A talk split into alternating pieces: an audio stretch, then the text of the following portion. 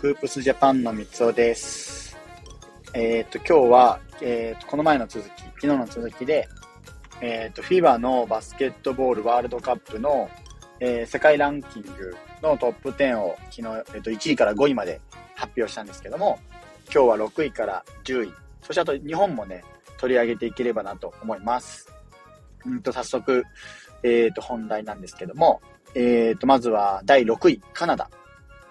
えっ、ー、と、ワールドカップの出場回数は15回で、最高成績は6位ですね。で、えっ、ー、と、アメリカ大陸の予選なんかでは、えっ、ー、と、11勝1敗っていう、こう、好成績を収めているカナダ代表なんですけども、あとはね、NBA、あの、違う、アメリカ以外の国で、えっ、と、より多く、最も多く、こう、NBA 選手を、えっ、と、ラインナップに揃えている国の一つが、このカナダになっているかなと思います。なので、まあ、まあ、なんていうんですか、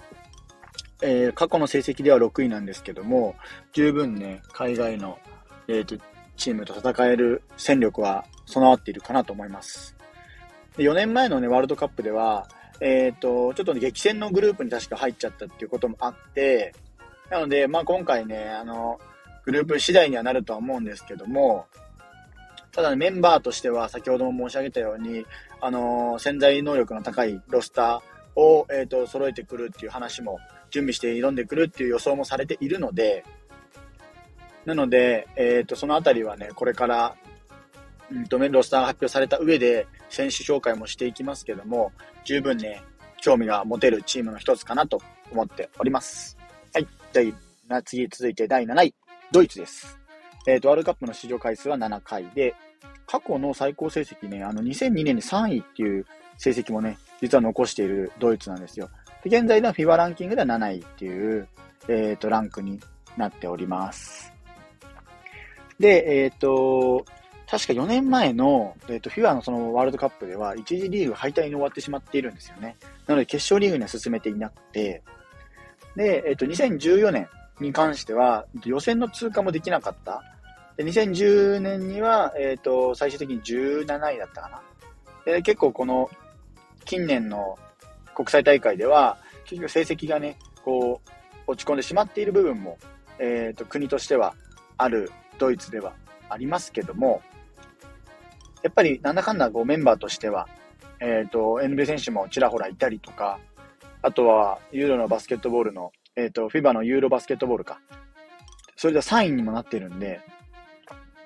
なので、スペイン、フランスに次いで3位かな。なので、まあ、そのね、うんと、ユーロでの培った経験とか、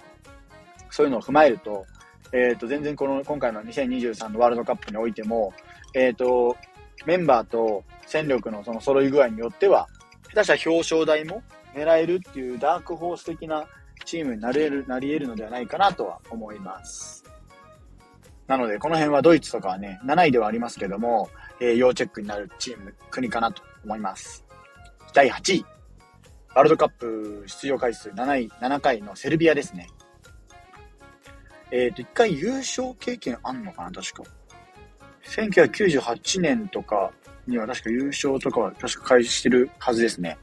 で、まあ知ってる方も多いかもしれないですけども、現在ね、NBA の最高峰のセンターとしても評価の高いニコラ・ヨキッチが所属している国、在籍している国の一つがセルビアです。やっぱりこのニコラ・ヨキッチをね、まあ、バスケ界で知らない人はいないぐらいの今はね、え波に乗っている選手の一人ですね。まあ、今年のね、NBA でもナゲッツを、所属している NBA のデンバーナゲッツを優勝に導き、えっ、ー、と、MVP にも輝いているニコラ・ヨキッチですね。まあ、完全にまあ、支配を、試合を支配することができれば、今ランキングとしては8位ですけども、もう上位進出は狙えるかなとは思っております。確かね、2020年とかのオリンピックだと優勝候補とも言われてたんですよ、セルビアは。ただ、うんと、イタリアかな？イタリアに、えーと、予選で敗れてしまって、で、えっ、ー、と、グループステージも順調だったんですけど、あの、あや、敗れてしまって、出場、本戦出場を逃していたりとか、あと今回のそのユーロの、えっ、ー、と、2022の FIBA のユーロバスケでも、うんと、グループステージ順調だったんですけど、準々決勝の前あたりで、確か敗退をしてしまっているチームにはなるので、まあそのヨキッチ含めて参戦してくるかはまだロスターはわからないですけども、えー、その辺の NBA 選手とかが絡んでくれば、十分ね、この2023年のワールドカップで巻き返しは期待できるチームかなと思っております。そして第9位、ギリシャ。ワールドカップ出場回数は9回。過去に2006年か、2006年かな。えっ、ー、と、準優勝までしている国の一つですね。まあ、ギリシャといえば、うんと、やっぱりヤネス・アデト・クンポかなとは思います。やっぱ NBA でも、こちらもね、あのー、シーズン MVP に輝いたりとか、所属しているミルウォーキーバックス優勝に導いた立役者の一人でもありますね。で、えっ、ー、と、このヤニスに加えて、えっ、ー、と、確か若手の選手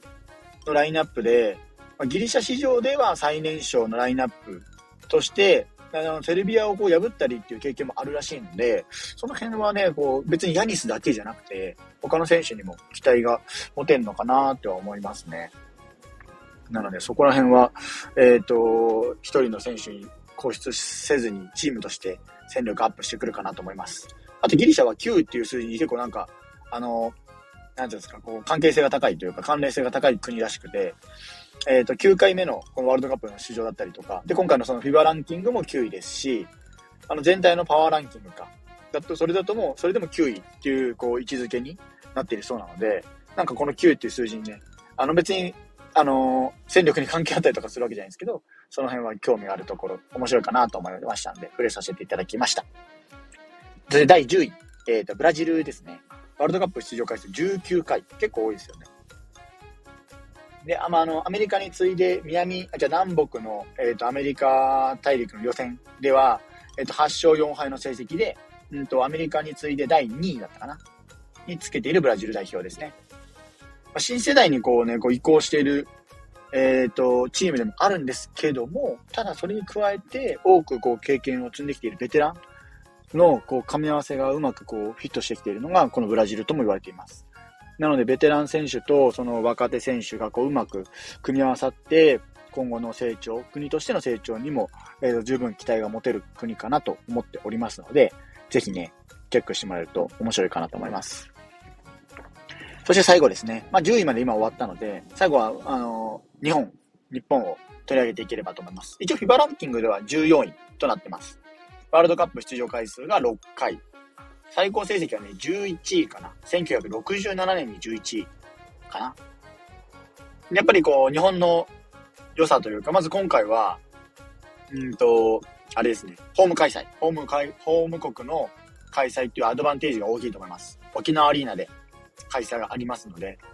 ここは最大限に活かして、えー、日本のバスケファンとともに、えー、上位進出を狙ってほしいなとは思いますね。で、えっ、ー、と、先日ね、ニュースにはなっちゃったんですけども、あの、八村塁選手、えー、NBA のロサンゼルス・レイカーズに先日契約が決まった八村塁が、えっ、と、今回ワールドカップは辞退するっていう形になりました。ただ、渡辺裕太とか馬場雄大などの海外選手は、えっ、と、絡んできているところではありますので、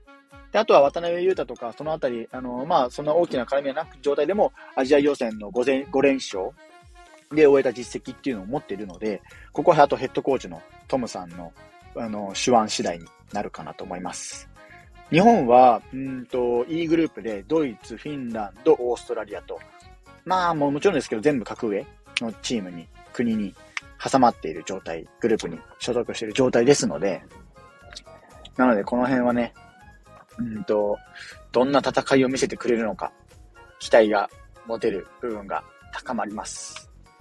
なので、どういう戦いが行われるか、ちょっとぜひね、皆さんもチェックしてもらえると嬉しいです。あと、選手紹介をね、少しずつ入れていきますので、そのあたりも、えっ、ー、と、記事含めてチェックしてもらえると嬉しいですね。フォローの方お願いいたします。最後に1点お知らせです。えっ、ー、と、まあ、これでここでは都度お知らせをしているんですけども、えっ、ー、と、クラウドファンディングをちょっとあの、応援しているというか、えっ、と、プロジェクトの、まあ、応援をちょっと実施しております。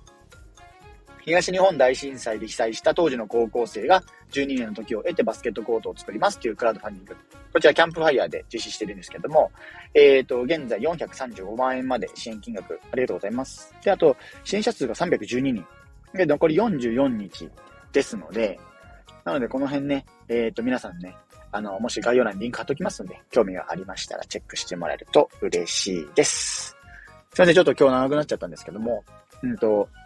今日はこの辺りで、えっ、ー、と、終わりにしたいと思います。なので、あの、ワールドカップ含めて、まだまだバスケの、えっ、ー、と、情報とかは入ってきていますので、チェックしてもらえると嬉しいです。